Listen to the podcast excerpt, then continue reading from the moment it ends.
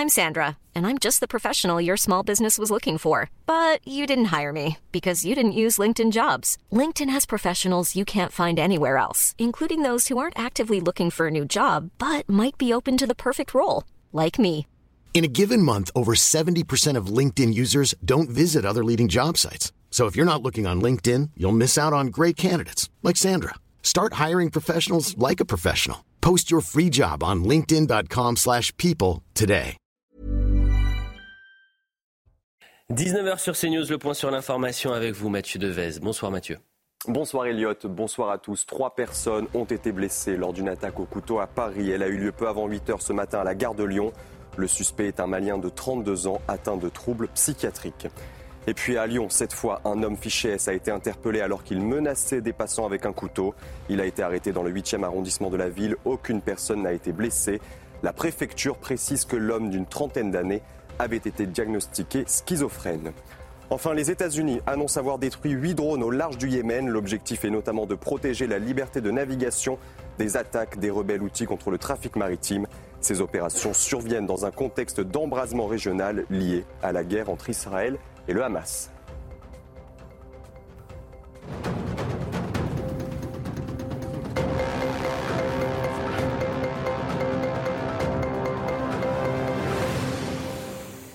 À la une de face à Mathieu Bocoté 2024 comme un tournant politique pour l'Occident. En juin se tiendront les élections européennes. En novembre, la présidentielle américaine comme un parfum de révolution idéologique à Bruxelles et celui d'un comeback euh, historique à Washington. En quoi ces élections peuvent changer la face de notre euh, histoire? On en parle dans cette émission. Au programme également cette passe d'armes par médias interposés entre Génie Bastier et Jean Viard, macroniste convaincu. Il faut être extrêmement prudent avec l'extrême centre, sous peine d'être taxé d'extrême droite. J'espère Mathieu l'avoir bien résumé. La dérive autoritaire de Jean Viard vous surprend.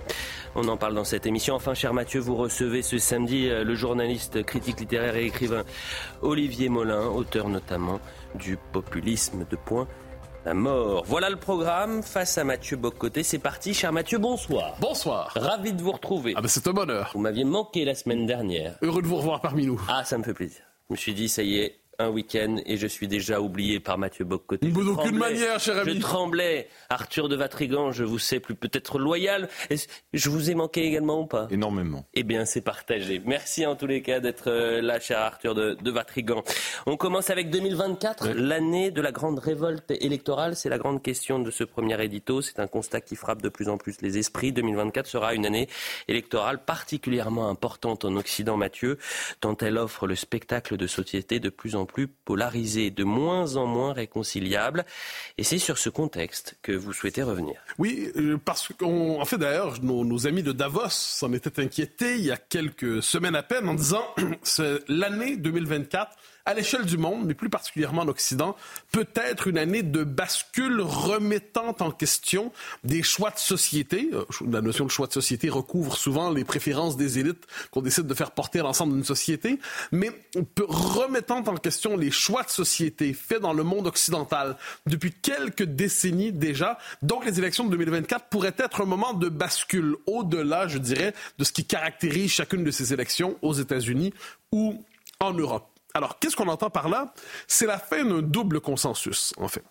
La fin du consensus social-libéral, qui était le consensus post-année, on pourrait dire 90, qui était aussi un consensus, un consensus, dis-je, mondialisé. Donc, globalement, il y avait un modèle de société qui s'imposait à nous. C'était l'héritage de l'État-providence. L'État-providence qui disait un peu partout dans le monde occidental, quels que soient les problèmes que nous ayons, la réponse est toujours socio-économique. Mm. Les questions identitaires, les questions culturelles, les questions euh, existentielles trouvaient une réponse exclusive dans une matrice matérialiste. Et on s'entend je ne condamne pas ici toute dimension matérialiste de l'existence, en dernière instance, ça compte, mais le propre de cette espèce de social-technocratie, ça consistait à dire le politique n'existe pas, le politique est simplement question d'ajustement technique et il y avait des gens globalement d'accord sur les objectifs, sur les orientations, les sociaux-libéraux d'un côté et les libéraux sociaux de l'autre, et un désaccord relatif sur les méthodes. Ça, c'est vraiment l'héritage des années 90. C'est aussi le consensus mondialisé, je l'ai dit. Donc la mondialisation était l'horizon indépassable de notre temps. Il était inimaginable d'en sortir. À la rigueur, il pouvait, on, l'a même vu dans l'évolution du vocabulaire. Hein. Il y a eu au début des années 90 les anti-mondialistes qui sont très rapidement devenus les alter-mondialistes, qui sont très rapidement devenus finalement des mondialistes comme les autres, qui avaient tous la même idée qu'on soit de gauche, de droite, de centre, qu'importe, c'est à l'échelle du monde, de la gouvernance globale, que doit se poser désormais le problème politique. Euh, l'espace national est un espace périmé. Je note qu'en Europe, c'était indissociable aussi mm, du consensus européiste. C'est-à-dire, il fallait, l'intégration européenne était non seulement un projet politique qu'on pouvait fixer, une forme de semi-fédéralisme. On, aurait pu s'y opposer, mais on, aurait su de quoi on parle. Mhm. Non, c'était l'idée qu'il fallait que l'intégration européenne soit toujours plus poussée. Elle devait aller toujours plus loin.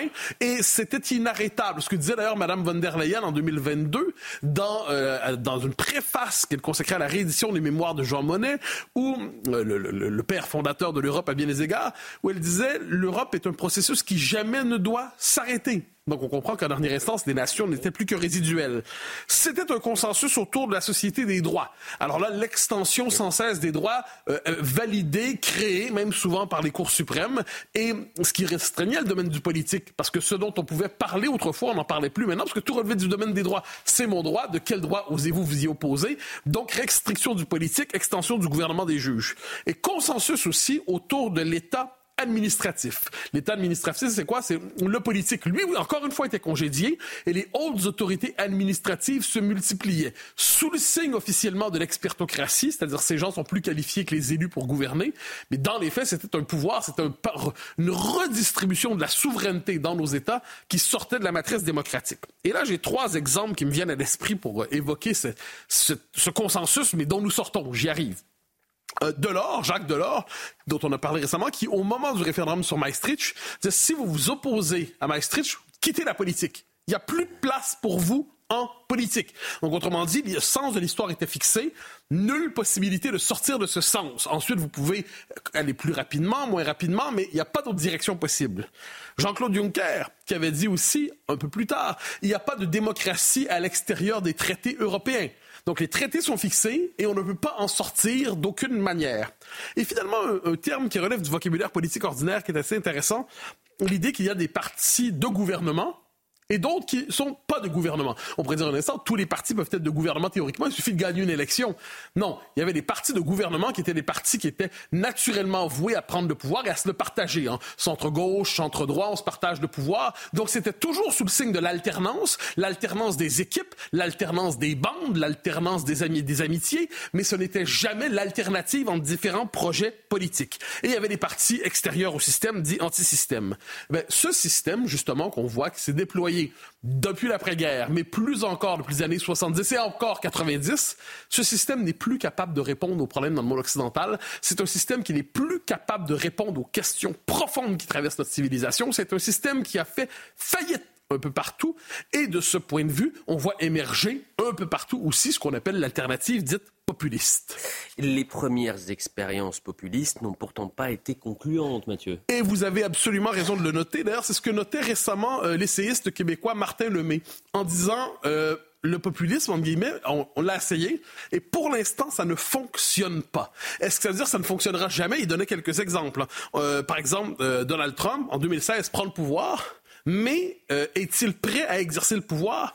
Plus ou moins, on constate qu'il y avait une stratégie de conquête du pouvoir, il y avait moins une stratégie d'exercice du pouvoir.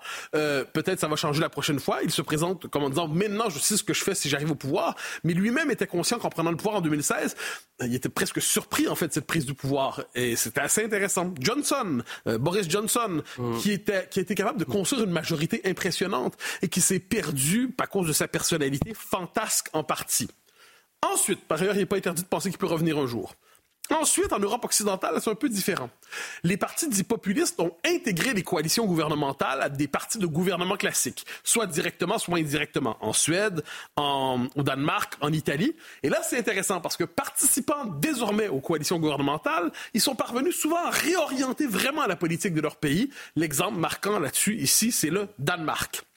Il y a deux pays où, pour l'instant, le populisme demeure dans l'opposition euh, euh, sous le signe de l'infréquentabilité. La France, évidemment, on le voit avec le, RN et tout ce qui tourne autour de ça, ça demeure le parti de l'infréquentabilité absolue. On l'extrême droitise toujours, infréquentable, méchant. On refuse d'y voir un autre parti qui pourrait gouverner. On cherche encore, on joue contre lui la, la chansonnette de l'antifascisme.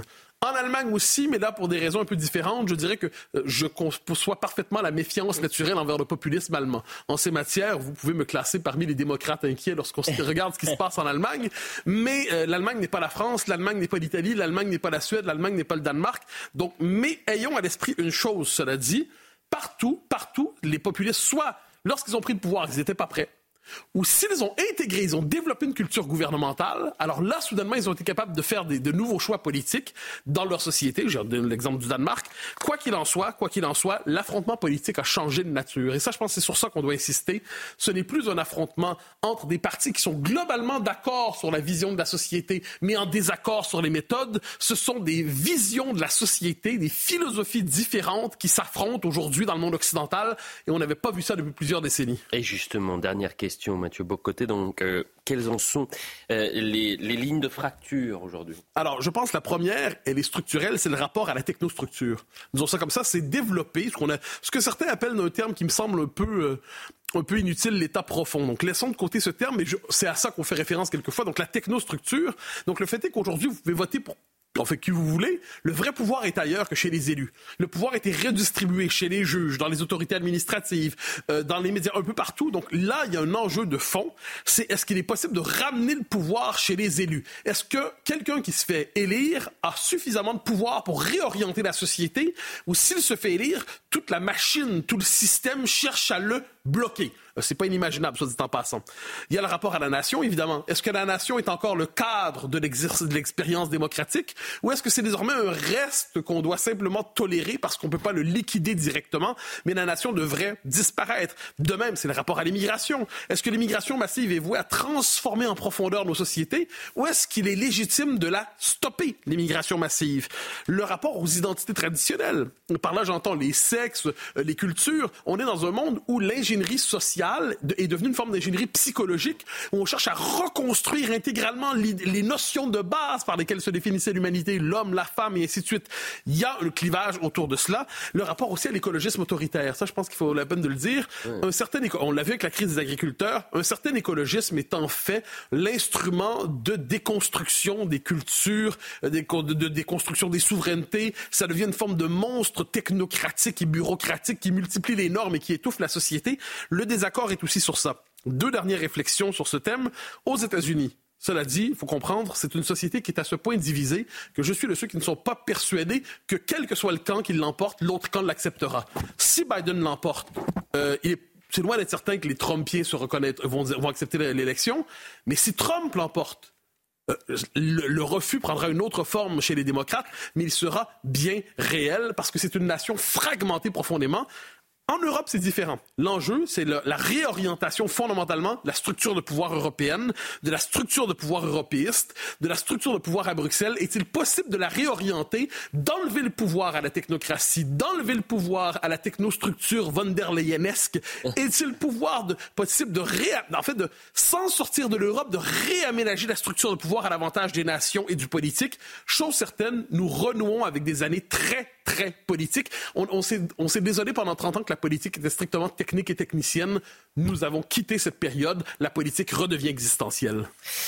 Arthur de Vatrigan, sur ces enjeux 2024, élections européennes, élections euh, américaines, euh, est-ce que vous partagez euh, en quelque sorte le constat de Mathieu Boccoté? En partie mais pas complètement. crise sanitaire, crise sociale, crise économique, crise identitaire, crise migratoire. Il y a des crises partout. Emmanuel Macron avait annoncé la révolution en 2017.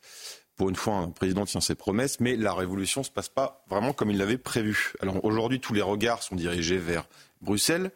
Euh, L'Union européenne euh, est la coupable désignée. Elle porte le visage de Madame van der Leyen, évidemment. Mais ça serait un peu trop facile de la rendre seule responsable. Euh, je pense que même si vous voulez convoquer tous les coupables sur le banc des accusés, le Stade de France suffirait pas à tous les réunir. Il faut peut-être commencer par rappeler ce que c'est que l'Union européenne. Contrairement à ce qu'on nous dit, c'est ni une fédération, ni un empire, ni une union. C'est juste une machine à acheter de la souveraineté. C'est uniquement ça. C'est le royaume des lobbies. Un pays dans l'Union européenne, dans cette structure, c'est un lobby parce qu'il euh, ne bosse pas pour l'intérêt général, il bosse pour son intérêt à lui. Alors oui, il existe l'intérêt général européen ou le bien commun européen. En fait, on appelle ça l'Allemagne.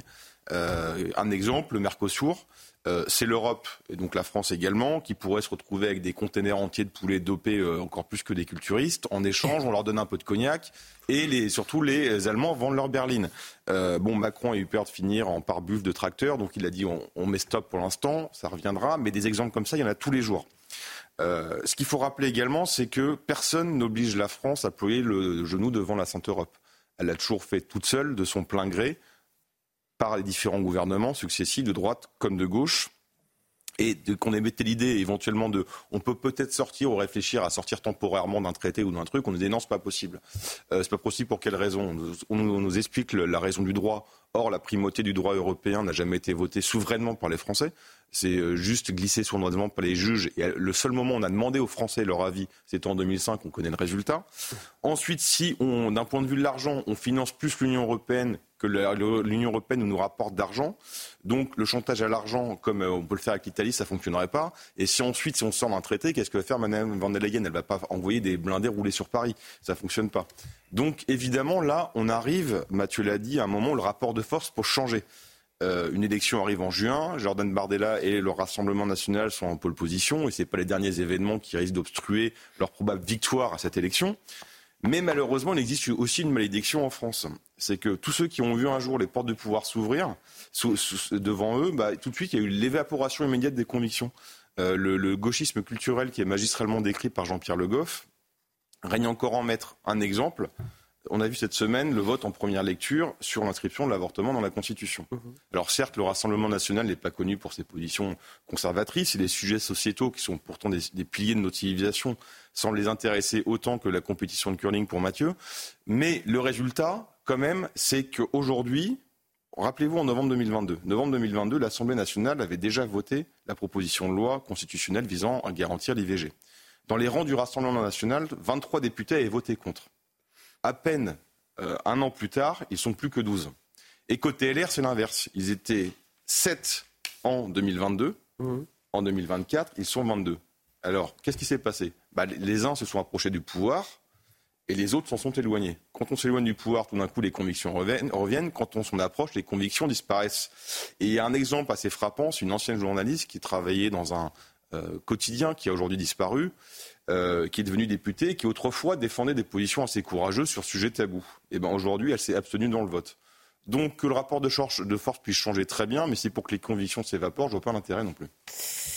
2024, l'année de la grande révolte euh, électorale. Je suis certain qu'on reviendra sur ah, ce sujet dans les, prochaines émissions. Autre euh, euh, thématique ce soir, la dérive autoritaire du centrisme. Eugénie Bastier, notre consoeur de Figaro, s'est livrée cette semaine à une critique mordante du dernier livre de Jean Villard, le sociologue macroniste, qui lui a ensuite répondu et vous souhaitez revenir sur cette cette querelle, Mathieu. Oui, et ce n'est pas que revenir sur une querelle entre collègues, disons ça comme ça. C'est un moment intéressant sur l'évolution du débat public. Alors, je résume, Jean Viard publie ce livre, Une émeute et le langage de ceux qui ne sont pas entendus pour une pensée post-coloniale positive.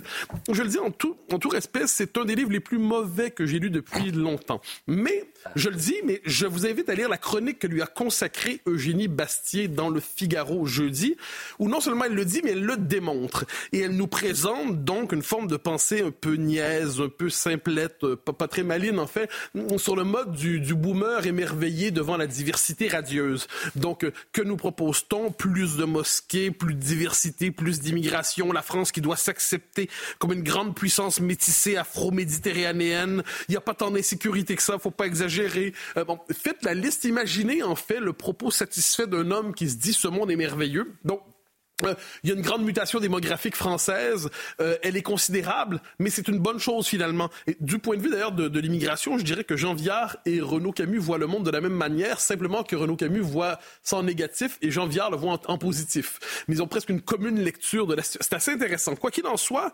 euh, ce qui est intéressant, donc il y, a, il y, a, ce livre et Eugénie Bastier répond très vivement dans un texte mordant où elle dit, euh, elle l'épingle en fait, dans un texte cruel en disant, mais regardez, c'est une vision complètement euh, évaporée, complètement désincarnée, c'est l'optimisme obligatoire, c'est le pangloss à l'heure de la diversité, euh, tout est merveilleux et tout va bien. Donc ça, et, je précise dans le livre, par exemple, on va nous dire de manière très subtile au moment des émeutes, parce qu'on revient notamment sur les émeutes, 67% des policiers ont voté Au premier tour de la présidentielle. Ne pas oublier, on dirait la guerre de deux bandes. 45 000 policiers contre 50 000 émeutiers d'après Jérôme Fourquet. Donc les policiers, c'est une bande. Les Diamoutiers, c'est une autre bande et c'est la guerre des deux bandes. De la même manière, ah, ça c'est exceptionnel, je vous en cite une autre. Parlant des émeutes, chaque fois, des jeunes essentiellement à la peau brune ou noire se mettent en mouvement contre une police et une société de plus en plus formatée aux idées brunes. Je vous traduis pour que ça soit simple. D'un côté, vous avez des populations dites racisées qui s'opposent aux idées brunes, ça, ça veut dire nazi, on s'entend? Donc, globalement, les émeutes, qu'est-ce que c'est? C'est une population sous le signe de l'émancipation démocratique qui s'oppose à un pouvoir à tendance euh, presque nazifiée que serait celui de la France aujourd'hui. Bon, je pourrais multiplier les exemples, mais je crois que vous avez, euh, par exemple, le jeune Naël, on dira qu'il est victime d'un meurtre. Hein, le terme est choisi, le meurtre de Naël. Je pourrais multiplier les exemples. Quoi qu'il en soit, s'il vient le temps de dénoncer les émeutes, on va nous dire, parlant de la bonne bourgeoisie, facile de dénoncer ces vols au moment des émeutes et du pillage en sortant du restaurant. Bon. Donc, il y a une vision un peu étonnante. Et donc, Eugénie Bastier euh, décide de critiquer très, très sévèrement. Et à ce moment euh, précis, Jean Viard réagit assez mal. Et c'est-à-dire que sa réaction, justement, quelle, est, quelle est-elle euh, Jean Viard qui a sévèrement répondu, mais juste, quelle était sa réponse? Pardonnez-moi. Sur France Inter, bien évidemment, il le fallait, devant la, radio du régime, euh, il nous dit c'est l'extrême droite n'a pas aimé mon livre. Et c'est très bien que l'extrême droite n'aime pas mon livre. Donc là, on comprend. D'abord, il nazifie, Jean Viard, ce sociologue réputé, d'abord, il nazifie la société française les idées brunes contre les corps bruns. C'est clair. Est-ce qu'on n'a pas besoin de se forcer pour comprendre ce qu'il nous dit? Ensuite, on nous dit Eugénie Bastier s'oppose à moi, je n'ai pas à répondre. Je n'ai pas à répondre, je dis extrême droite, c'est fini. Je n'ai pas à répondre. Et pour moi, c'est la dérive autoritaire du centrisme, ça. Parce que quand on dit, il, suffit de coller l'étiquette des gueux, des bouseux, des malpropres, des possédés, extrême droite, Bastier. Eh ben, j'ai plus à répondre, j'ai collé l'étiquette. Eh bien, qu'est-ce qu'on voit à travers cela? On cherche à marquer sous le signe de l'infréquentabilité, on cherche à maudire. Et c'est là qu'on voit que le système est à la fois fort et faible. Fort parce que ça suffit encore aujourd'hui sur la radio d'État, coller la sale étiquette et c'est terminé. Mais faible parce que quand tout ce que vous avez à répondre à une critique sérieuse et argumentée, c'est extrême droite, extrême droite, extrême droite, vous confessez, je crois, le fait que votre propre pensée est sous le signe de la décrépitude. Il nous reste moins d'une minute avant la publicité. Arthur de Vatrigan, euh, on rappelle évidemment que dans la deuxième partie, vous recevrez Olivier euh, Molin. Arthur, l'extrême droite, hmm. on n'a pas le droit de critiquer le livre de M. Vert C'est interdit? Moi, j'ai de l'affection pour Jean Viard. Mais... bon, je vous avoue, j'ai toujours eu une passion pour les vieux disques rayés. Et là, on a toujours le, depuis euh, tous les dix ans, ça revient et bon, ça de plus en plus, mais il y a un petit côté nostalgique. Alors évidemment, la chronique d'Eugénie euh, Bassier est brillante comme à chaque fois. Elle met le doigt sur une réalité. Cette réalité, c'est qu'on voit que cette gauche semble découvrir le réel en même temps qu'elle s'aperçoit qu'elle a aucun remède appliqué aux germes de destruction qu'elle elle-même semait. Résultat, vous avez deux possibilités pour elle. Soit elle plus de sa conscience et rejoint les rangs de celle qu'elle dénonçait avant, sans problème, vraiment sans mea culpa, sans rien. Soit au contraire, elle se félicite de la partition qu'elle a elle-même créée et l'encourage. Euh, donc on n'est pas loin de la créolisation espérée par Jean-Luc Mélenchon. Donc finalement, on a quoi? On a des gens qui sont qui nous parlent d'avenir en restant complètement dans le passé. Je suis retombé sur une phrase de Janvier assez marrante. Nous sommes le 21 mars 2020, soit quatre jours après le début du grand confinement. Bah, vous savez ce qu'il déclare? Ma plus grande crainte, c'est le retour du nationalisme. Quatre jours après le grand confinement. C'est-à-dire que la France est sous cloche. Tout le monde flippe, on ne sait pas s'il faut se faire vacciner. Raoul arrive avec son produit miracle. On, fait des, des, des, des, plans de PQ et de pâtes. Lui, il arrive, non, le danger, c'est le nationaliste. C'est-à-dire que même dans cette période-là, ils arrivent toujours à jouer le théâtre antifasciste. Mais après, c'est le seul recours qu'il leur reste pour encore exister, malheureusement. La publicité, revenons dans un instant. Vous pourriez recevoir, monsieur Viard? J'en serais très heureux s'il accepte l'invitation. écoutez, faites-la. Peut-être qu'il reçoit. Mais quelle excellente idée Je ne suis pas sûr qu'il ait très envie de venir. La publicité, on revient dans un instant. Euh, quasiment 19h30 sur CNews. Merci d'être avec nous pour la suite de Face à Mathieu Bocoté. Toujours avec Mathieu, bien sûr, Arthur de Vatrigan. Euh, bonsoir Olivier euh, Molin. Bonsoir. avec nous. Vous êtes critique littéraire, écrivain. Pourquoi avoir invité M. Molin ce soir, Mathieu Bocoté En 2019, Olivier Molin a publié un livre, Le populisme ou la mort, aux éditions chez Via Romana, si je ne me trompe pas. Et c'est un livre qui m'avait marqué, que j'avais trouvé très éclairant pour comprendre la nature de ce qu'on pourrait appeler l'insurrection populiste aujourd'hui. Et avec le mouvement des agriculteurs ces dernières semaines, et plus largement ces insurrections qu'on voit un peu partout en Europe, mm. je me suis dit qu'il serait intéressant d'interviewer Olivier Molin à la lumière de son ouvrage de 2019. Olivier Molin, bonjour. Bonsoir Mathieu. Alors, question toute simple, question première, l'insurrection des agriculteurs, la colère des agriculteurs, pour reprendre le terme des derniers jours, est-ce que pour vous, il s'agissait d'un moment de ce que vous avez analysé comme étant une forme de révolte populiste en Europe? alors pour oui, alors pour commencer, je vais essayer de dire un peu ce que ce que dit cette euh, cette crise, hein, effectivement, qui s'ajoute à des tas de crises qu'on a connues et qui donne quand même une première impression d'un système à bout de souffle. Ça, c'est la première impression. Moi, la deuxième chose qui m'a frappé dans cette crise, euh, c'est, euh, si vous voulez, l'impuissance de l'État. Alors, on le savait, hein, mais là, si vous voulez, on, on, fait même plus semblant. Là, hein. Tout se passe à Bruxelles. Euh, on avait vu Gabriel Attal, vous savez, sur sa botte de foin qui a fait deux trois euh, euh, annonces, mais euh, tout le monde a compris que c'était à Bruxelles que ça se passait.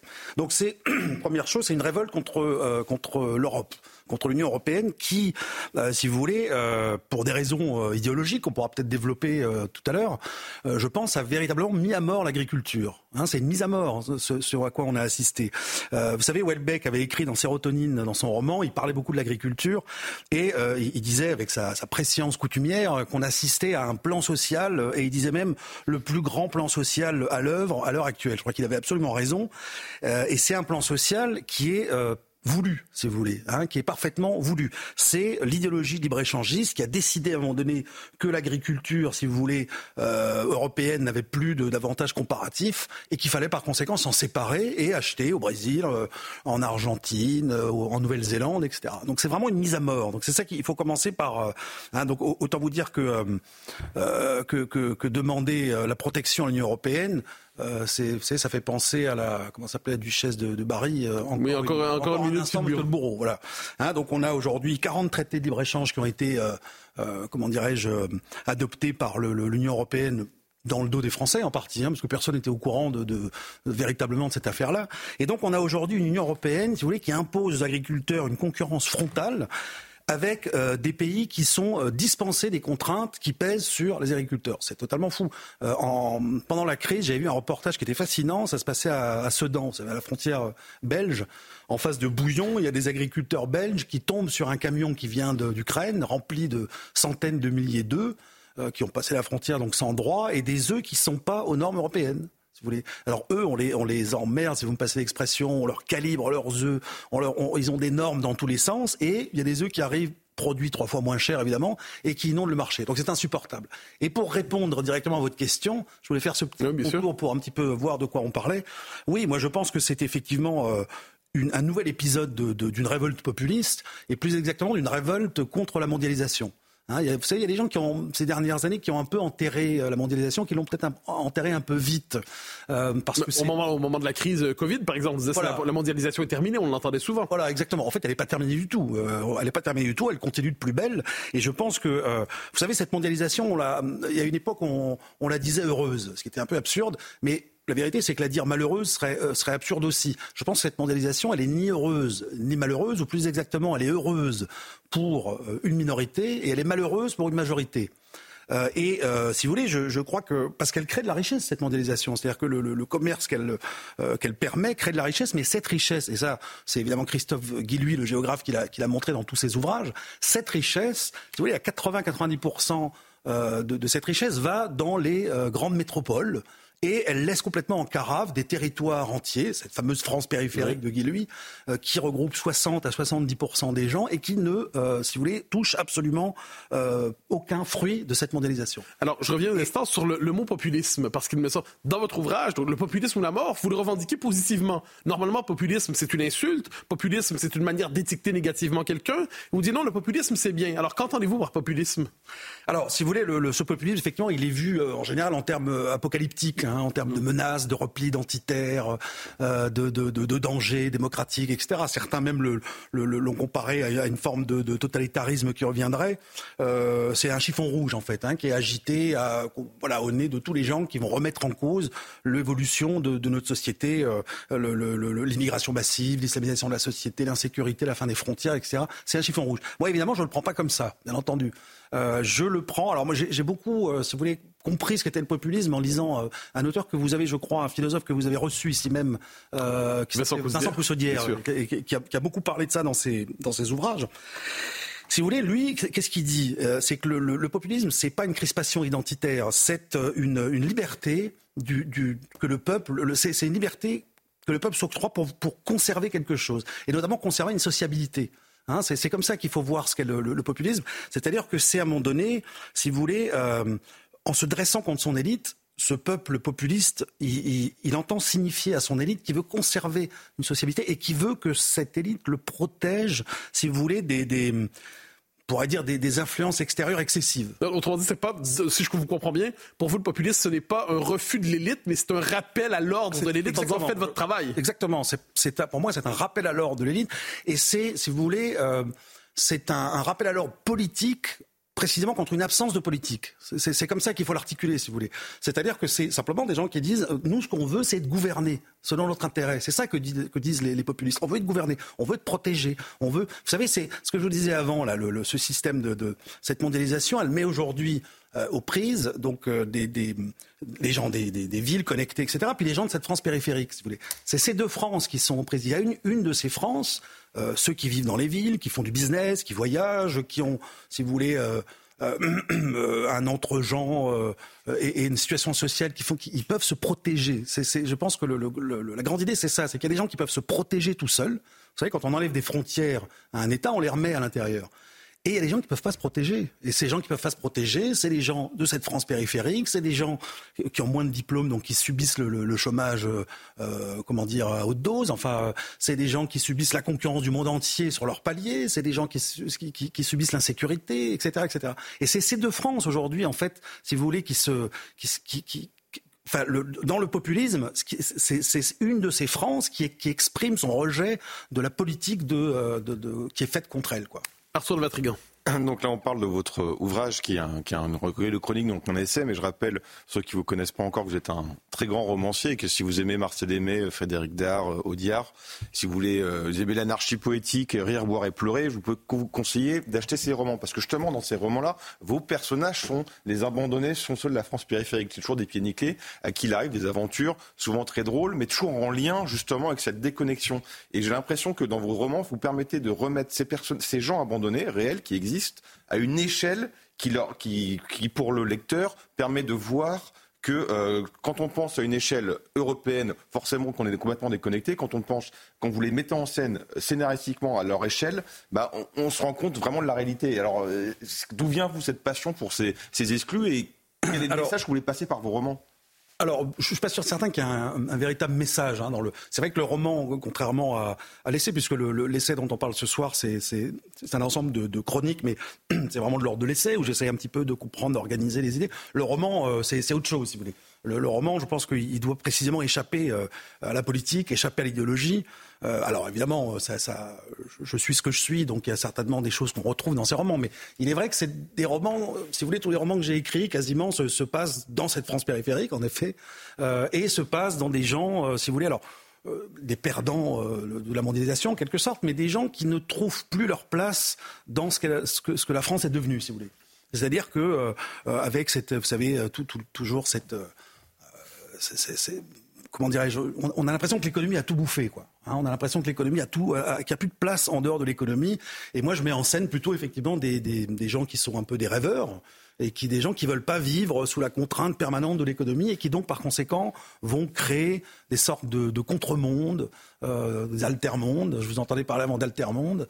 Euh, alors c'est pas tout à fait les mêmes, enfin ils vont créer des, des contre-mondes entre eux et ils vont essayer de recréer finalement euh, des, des, des communautés réelles avec une sociabilité réelle euh, et, qui puise dans la tradition, euh, quelque part. Donc c'est des romans qui, ont à, à voir avec une certaine tradition revisitée. Alors, c'est pas sans faire lien avec la prochaine question que j'ai pour vous. On a parlé du mouvement des agriculteurs. Vous nous parlez des... Euh, Arthur évoquait dans, dans votre œuvre les, finalement les déclassés, les, les, les, les bras cassés des, des, temps présents. Mais il y a eu un épisode avant la révolte des agriculteurs, c'est le, moment le mouvement des Gilets jaunes. Est-ce que le mouvement des Gilets jaunes s'inscrivait aussi dans votre logique? Parce qu'on l'a dit, s'il y a révolte populiste, elle prend plusieurs visages à l'époque électorale. Est-ce que le mouvement des Gilets jaunes, c'était pour vous aussi un, moment euh, important dans cette révolte populiste? Alors oui, euh, encore plus peut-être même que le mouvement agricole. Euh, je, crois que c'était vraiment là un mouvement tout à fait important et j'allais dire populiste chimiquement pur, quoi, quelque part. Vous savez, on a alors après euh, ce, ce, mouvement a été récupéré par euh, des, des, tas de gens, par euh, il a été brisé par les par, par, les Black Blocs et compagnie, mais mais mais surtout la gauche a essayé de tirer la couverture à elle en en faisant un mouvement social, ce qui n'était pas en fait. C'était pas un mouvement social au sens, vous savez, où on connaît les mouvements sociaux, là on voit la CGT qui défile, les travailleurs, etc. Là non, c'était pas une catégorie professionnelle, c'était des gens qui venaient de, il y avait des petits patrons, il y avait des artisans, des commerçants, des ouvriers, il y avait des agriculteurs déjà sur les ronds-points. Mmh. Et si vous voulez, c'était cette France extrêmement diverse et c'était moi, je dirais plus que c'était un mouvement national, pas un mouvement social, un mouvement national. C'était la petite France, justement. Un peuple qui voulait faire sentir son existence? Un, peuple qui voulait, justement, euh, qu'on veut faire sortir, si vous voulez, par la petite porte et qui dit, et c'est ça principalement le populisme, qui, dit non, j'existe. Vous savez, le populisme, ça fait parfois penser au, quand on amène les, les, les vaches à l'abattoir et qu'elles ruent. Vous savez, les, vaches, elles sont beaucoup moins bêtes qu'on le dit. Elles sentent le sang, elles sentent la mort et elles ruent. Mais le populisme, c'est ça. C'est un peuple qu'on mène vers les poubelles de l'histoire et qui dit non, non, je, je veux encore vivre, quoi. Donc il y a, alors il y a des points communs, cela dit, entre ce, ce, cette crise agricole et, la crise des gilets jaunes, à mon avis. Euh, il y a d'abord euh, une chose, et ça Christophe Guillu l'a rappelé d'ailleurs cette semaine, euh, je crois que c'était même sur votre antenne. Euh, il disait que toutes les crises récentes qu'on a connues euh, viennent justement de cette France périphérique déjà. Hein, donc géographiquement, elles viennent toutes du même endroit. Bon, la deuxième chose qu'on pourrait noter, c'est c'est donc ce que je disais, il y, a cette diversité euh, dont je parlais pour les Gilets jaunes, diversité sociale, on la retrouve quelque part dans ce, monde agricole. Alors évidemment, c'était des agriculteurs, mais si vous voulez, on était plus habitués jusqu'à présent à voir des betteraviers en colère, des céréaliers en colère. Là, on avait le monde agricole qui était représenté dans tous ces échelons, j'allais dire, euh, avec une grande quantité d'éleveurs d'ailleurs, parce que je crois que c'est eux qui, euh, prennent le plus, si vous me permettez l'expression. Et puis il y a un autre point qui pourrait en effet rapprocher les deux crises, c'est une volonté, du moins dans un premier temps pour cette crise agricole, une volonté d'échapper aux syndicats. Euh, dans un premier temps, c'était clair, euh, d'échapper aux, institutions intermédiaires. Et, Pour éviter que la révolte ne soit confisquée euh, par une logique corporatiste Je crois qu'il y a une grande méfiance et qu'il y a de plus en plus, on assiste dans, ce, populisme à, des colères hors cadre, si vous voulez. Des colères qui n'appartiennent plus à des cadres. Il y a quand même énormément de paysans qui, par rapport à la FNSEA, sont un petit peu gênés aux entournures quand même. Ils n'ont pas tout à fait, pas tout à fait confiance dans ce syndicat pour les mener, pour les défendre correctement, si vous voulez. Donc il y a, vous voyez, des des, points de convergence. Et puis, alors évidemment, le, point à noter quand même, c'est que, c'est, que cette crise agricole n'a pas été parasitée justement par les black blocs dont je parlais avant. Hein, il ne faut jamais oublier quand même que c'est eux qui ont pourri les gilets jaunes euh, et qui ont, à tel point qu'à l'époque, vous savez, il y, a même des gens qui disaient que euh, euh, peut-être que la police laissait rentrer volontairement. Vous savez, quand il y avait mhm. ces manifestations sur les Champs-Élysées, bon, je ne sais pas si c'est vrai ou pas. En tout cas, c'était la meilleure manière de pourrir le mouvement, puisqu'à un moment donné, il est devenu tellement violent et tellement incontrôlable que les Françaises ont, rallié le, parti de l'ordre. Mais est-ce que c'est pas la différence, d'ailleurs, entre ces deux mouvements? D'un côté, les gilets jaunes étaient non organisés et ne voulaient pas l'être, donc ils pouvaient plus facilement se faire organiser de l'extérieur par un groupe d'activistes alors que si vous êtes devant les agriculteurs qui manifestement sont organisés, ont conscience de leurs intérêts, savent les formuler et en dernière instance euh, font une forme de démonstration de force, c'était beaucoup plus difficile de les instrumentaliser. Oui, je suis absolument d'accord avec vous. Et puis, il y a une chose importante, c'est que les tracteurs, les paysans ont des, fourches et des tracteurs, ce qui permet quand même, si vous voulez, de, de à un moment donné, euh, euh, voilà, si, des gens veulent véritablement venir parasiter le mouvement, je pense qu'ils viennent pas s'y frotter, quoi. Mais en tout cas, bon, juste pour conclure là-dessus, si vous voulez, je pense que tous ces gens, en effet, que ce soit donc les gilets jaunes, les agriculteurs, etc., expriment euh, ils expriment une même colère en fait. Euh, ils expriment une même colère. Et cette colère, c'est quoi? C'est d'avoir été dépouillés euh, de leur souveraineté politique par des, institutions européennes, enfin, par des technocrates. Si vous voulez, dont il faut quand même savoir, personne ne connaît leur nom. On ne connaît même pas leur nom. Et des gens qui, si vous voulez, c'est à peine si les peuples ont été informés d'évolutions institutionnelles fondamentales pour notre vie au quotidien, on en était à peine informés. Et, je pense que c'est c'est contre ça. Moi, je vois quand même vraiment cet élément anti-européen. Et là, dans, la crise agricole, il était encore plus euh, clair, à mon avis, que dans la crise des Gilets jaunes. Arthur de Vatrigan. vous aviez euh, pris position pour les gilets jaunes, mais aussi euh, vous avez pris, au moment de Notre-Dame-des-Landes, pris position pour, pour les paysans, justement en rappelant que Notre-Dame-des-Landes allait déposséder euh, les, paysans de leur terre. Euh, Notre-Dame-des-Landes, bon, bah, ça, s'est fini un peu en autre boudin. Euh, les Gilets jaunes, c'est fini avec un chèque. La révolte des agriculteurs, ça a l'air de s'éteindre doucement. Est-ce que vous pensez qu'il puisse y avoir une sortie, une, vraie sortie de ces différentes crises successives avec une vraie révolution, au, moins dans la structure politique? Ou c'est vous à l'échec? Moi, enfin, je vous à l'échec, c'est toujours difficile de, l'affirmer comme ça, mais moi, il y, a une chose dont je suis absolument convaincu, si vous voulez, c'est que nos élites dirigeantes, il y a, une, euh, comment dire, elles sont pétries d'une idéologie, cette idéologie libre-échangiste, qui est une idéologie, euh, voilà, qui dit simplement, j'en parlais avant, euh, il n'y a plus d'avantages comparatifs. Ok, on arrête l'agriculture et on va acheter ailleurs. Parlez-leur des paysages, parlez-leur du rôle des paysans pour la France, ils s'en foutent, s'en foutent tant. C'est une vision purement économiste. Moi, ce que je pense, si vous voulez, c'est que euh, j'ai pas beaucoup de convictions. Moi, je suis quelqu'un qui doute beaucoup mais j'en ai une quand même, euh, c'est que c'est pas ceux qui nous ont conduits là où on est qui nous en sortiront, que ce soit à Paris ou à Bruxelles. Ça, je, ne pense pas. Je pense qu'à un moment donné, il y a, cette élite dirigeante, il faudra, euh, il faudra euh, la balayer. Sinon, on ne sortira pas, parce que là, aujourd'hui, c'est une plaisanterie. On voit Macron à Bruxelles qui se dit quasiment souverainiste. on voit l'Europe qui dit, vous inquiétez pas, on va faire... Mais c'est une, une, plaisanterie. L'Europe, 40 traités de libre-échange, elle est en train... On est, le Mercosur n'est pas du tout arrêté, les négociations ne sont pas arrêtées, hein, contrairement à ce que dit le président de la République. Ça continue je pense que dans l'ADN de cette Europe, si vous voulez, il y a ce libre-échange, il y a une croyance véritablement quasi religieuse de, ce pouvoir du libre-échange. Et euh, je ne crois pas qu'ils renonceront. Et puis il y a quelque chose, je voudrais juste quand même préciser, il y a, quelque chose, si vous voulez, euh, qu'il faut bien comprendre, je crois, et, qu'on sous-estime parfois, c'est que cette élite euh, européenne ou libérale, pour là comme on, comme on voudra, elle a une haine de la nation qu'on n'imagine pas. Elle a chargé la nation de tous les maux. C'est-à-dire que la nation, c'est les crimes du passé, euh, c'est l'horreur absolue. Moi, je pense que dans cette haine farouche pour la nation, il y a aussi une forme de haine de soi. Enfin, ça, c'est un autre débat. Mais en tout cas, il y a, si vous voulez, euh, cette haine de la nation font qu'ils ne reviendront pas en arrière. Vous savez, aujourd'hui, le, vrai clivage, c'est ceux qui ont tout perdu, euh, si vous voulez, avec la mondialisation et qui auraient tout à gagner au retour des États, face à ceux qui ont tout gagner à la mondialisation et qui aurait tout à perdre au retour des États. Alors, il est là le clivage. Eh vous nous y conduisez, il nous reste une minute trente environ. Euh, le populisme ou la mort, c'est le titre de l'ouvrage 2019. Donc on comprend que pour vous, le populisme peut gagner. Mais que pourrait vouloir dire une victoire du populisme dans votre esprit? Alors oui, c'est une excellente question. Vous avez absolument raison. Moi, je pense, si vous voulez, que le populisme est un, est un outil, j'allais dire. C'est un moyen. C'est pas une fin en soi. Hein. Euh, déjà, c'est pas une idéologie, il faut bien le dire. Regardez quand vous voyez le, vous en parliez un peu avant, le, populisme euh, se traduit par une offre politique qui est extrêmement diverse, qui va d'offres très libérales, euh, d'offres très étatistes. On a même récemment un populiste qui est quasiment libertarien en Argentine, qui a l'air un petit peu hurluberlu, mais enfin bon, mais vous voyez, il est aussi classé dans la grande famille des populistes. Et si vous voulez, donc c'est pas une idéologie. C'est pour moi, c'est un moyen. En vérité, une fois que les populistes arrivent au pouvoir Qu'est-ce qu'ils font comme politique? Ils font une politique nationale, puisque le populisme, c'est un rappel à l'ordre pour dire nous, voulons que, les dirigeants gouvernent selon notre intérêt national, nous protègent des influences excessives, nous protègent de, l'excès de liberté des marchés, nous protègent. Vous voyez, donc la traduction, pour moi, du populisme, euh, c'est une politique simplement nationale, c'est-à-dire d'intérêt national, tout simplement. Autrement dit, le populisme, finalement, c'est la norme d'avant-hier pour vous.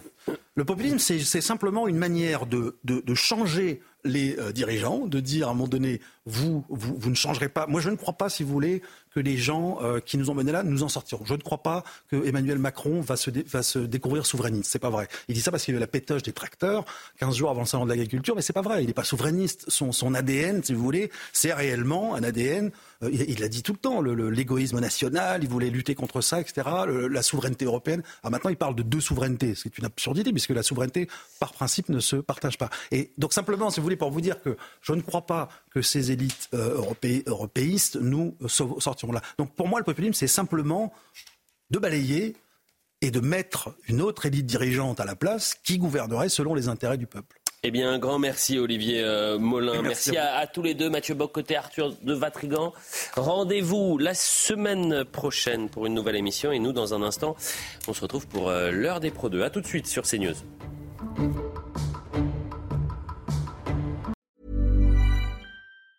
Planning for your next trip? Elevate your travel style with Quince. Quince has all the jet setting essentials you'll want for your next getaway, like European linen, premium luggage options, buttery soft Italian leather bags, and so much more. And it's all priced at 50 to 80% less than similar brands. Plus, Quince only works with factories that use safe and ethical manufacturing practices. Pack your bags with high-quality essentials you'll be wearing for vacations to come with Quince. Go to quince.com slash trip for free shipping and 365-day returns.